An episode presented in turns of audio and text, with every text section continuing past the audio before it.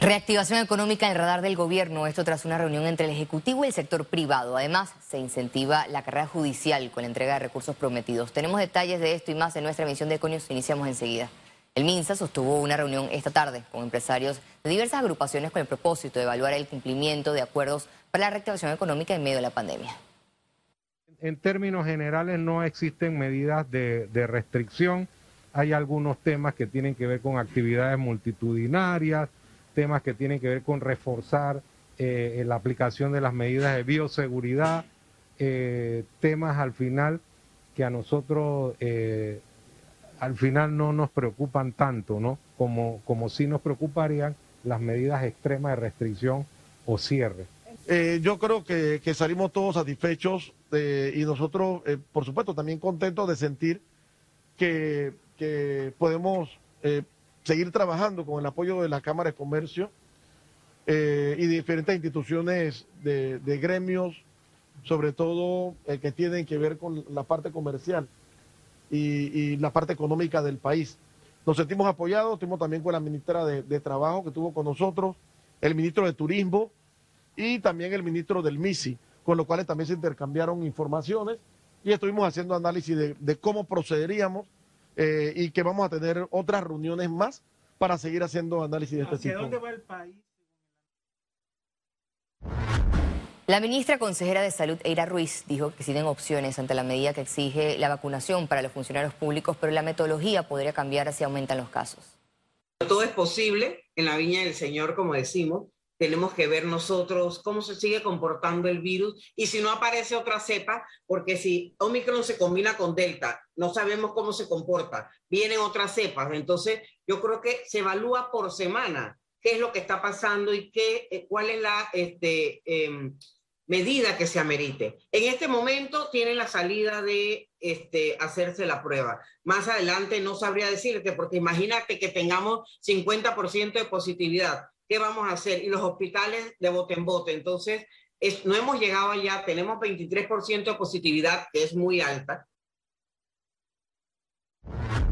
El exministro de Salud, José Terán, manifestó que la realización de carnavales en el país dependerá de la ocupación hospitalaria y aumento de casos COVID-19. Nosotros deberíamos esperar en los próximos días casos inusuales de coronavirus en el número, ¿no? Probablemente superar la peor eh, época eh, del año 2020, finales 2020, inicio del 2021. Y esto de los carnavales va a poner en un estrés nuevamente al sistema público de salud. Así que vemos, veremos cómo resultan las cosas al final y cuál es la decisión del, del Ministerio de Salud. ¿Usted qué recomendaría? Yo vigilarlo, vigilarlo en o sea, este se pueden hacer, pero vigilarlos vigilarlos en este momento sobre la decisión. El Ministerio de Salud abrió un centro de hisopados de Megamol para la población de Panamá Este. En este punto esperan realizar hasta 500 pruebas COVID-19 por día, así lo dio a conocer la Coordinadora Nacional de Hisopados del MINSA, Esmeralda Martínez. Desde la llegada de la variante Omicron a Panamá, las autoridades aumentaron la capacidad debido a la alta demanda que por semana epidemiológica supera las 127 mil pruebas. Hasta ahora tenemos una expectativa de 500 según la cantidad de cupos que fueron rechazados en las instalaciones. Todo eso se midió, se midió la cantidad de cupos que se, que se rechazaban y en base a eso montamos entonces este centro de hisopado. ¿Se espera aquí realizar 500? Sí, yo espero más o menos 500 personas que se puedan llegar a hisopar. La prueba rápida y el PCR. Ambas son delicadas, ¿sí?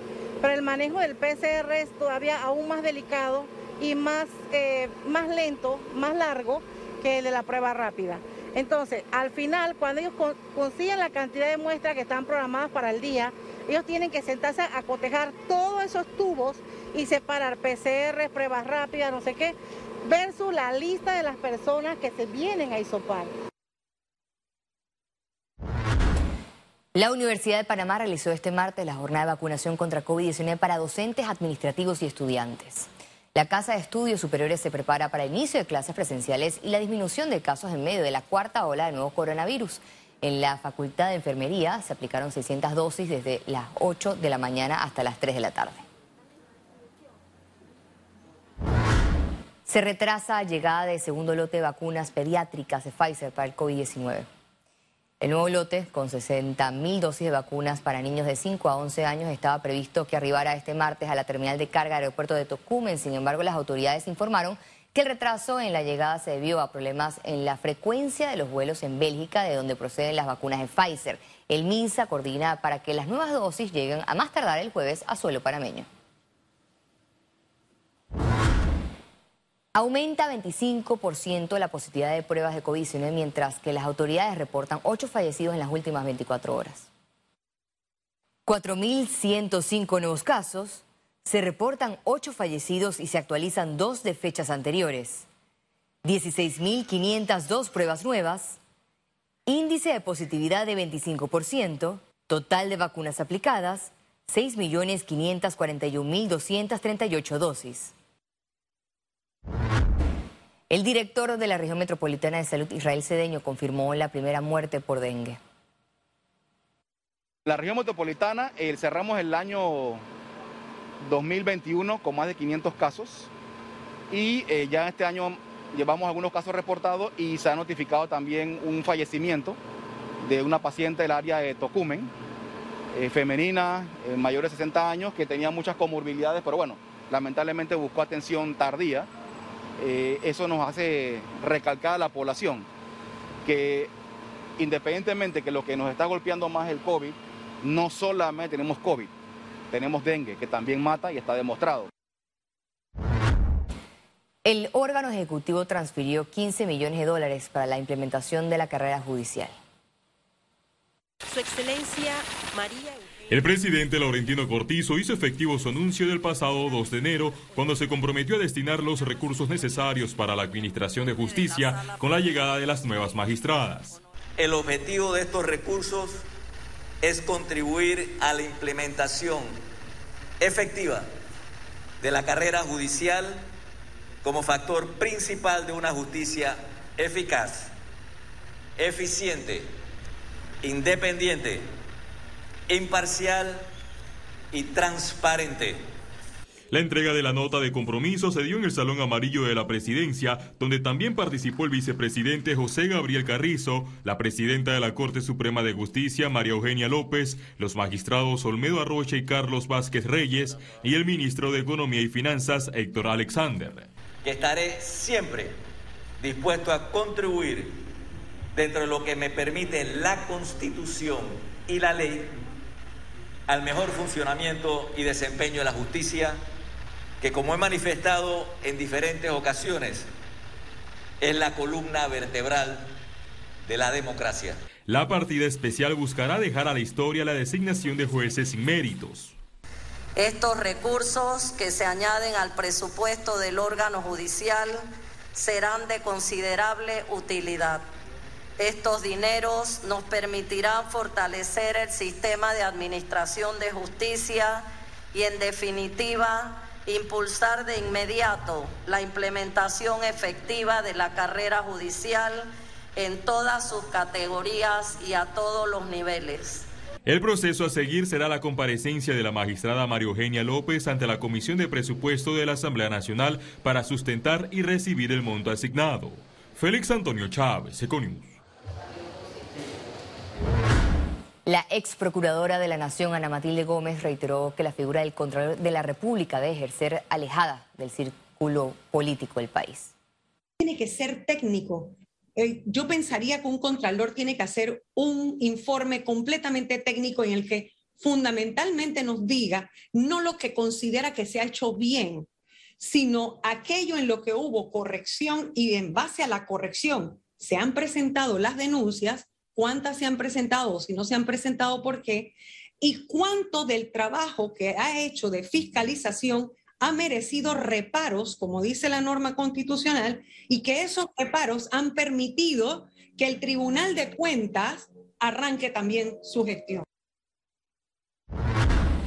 El presidente del panameñismo, José Isabel Blandón, indicó sentirse confiado de su triunfo en las próximas elecciones internas del partido a realizarse el próximo 23 de enero.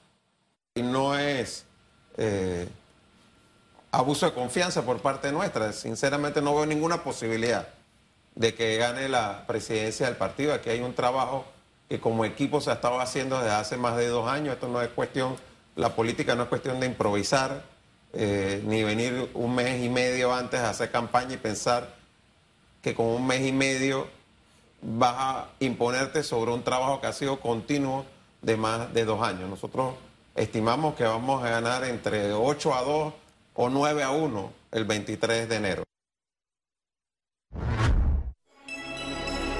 Economía.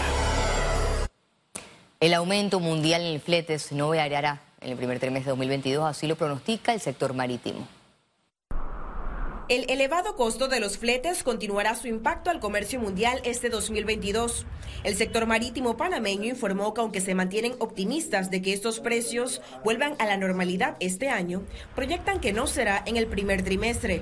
El tema de los fletes, lo que hemos venido hablando con la comisión de, líneas es, es el mismo panorama. Nosotros no vemos que en los próximos meses o el primer trimestre esto vaya a normalizarse. Recordemos que esto es un tema mundial no es un tema exclusivo de Panamá.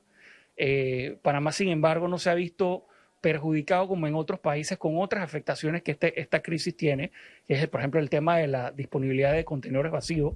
Panamá, al ser un país de tránsito, cuenta con estos grandes de vacío. Tenemos algunos retos, como hemos visto, los fletes de algunos contenedores. Ha habido tráfico o ha habido eh, problemas logísticos en diferentes puertos del mundo que ha disparado los fletes más que todo de todo lo que venga de Asia a Panamá. Esa es la ruta que está teniendo la, más afectada, hasta un mil por ciento de aumento en sus tarifas. Esta industria cerró el 2021 con un repunte en su crecimiento, un comportamiento que esperan se mantenga en esta temporada. Rompimos un, a nivel de contenedores 8 millones de TEUs, sobrepasamos el volumen eh, a nivel de, como país, a nivel portuario, sigue siendo el transbordo eh, lo, mayor que movemos. Panamá todavía no alcanza estos volúmenes de exportaciones que tiene, por ejemplo, un Costa Rica y un, y un Colombia, que son países cercanos.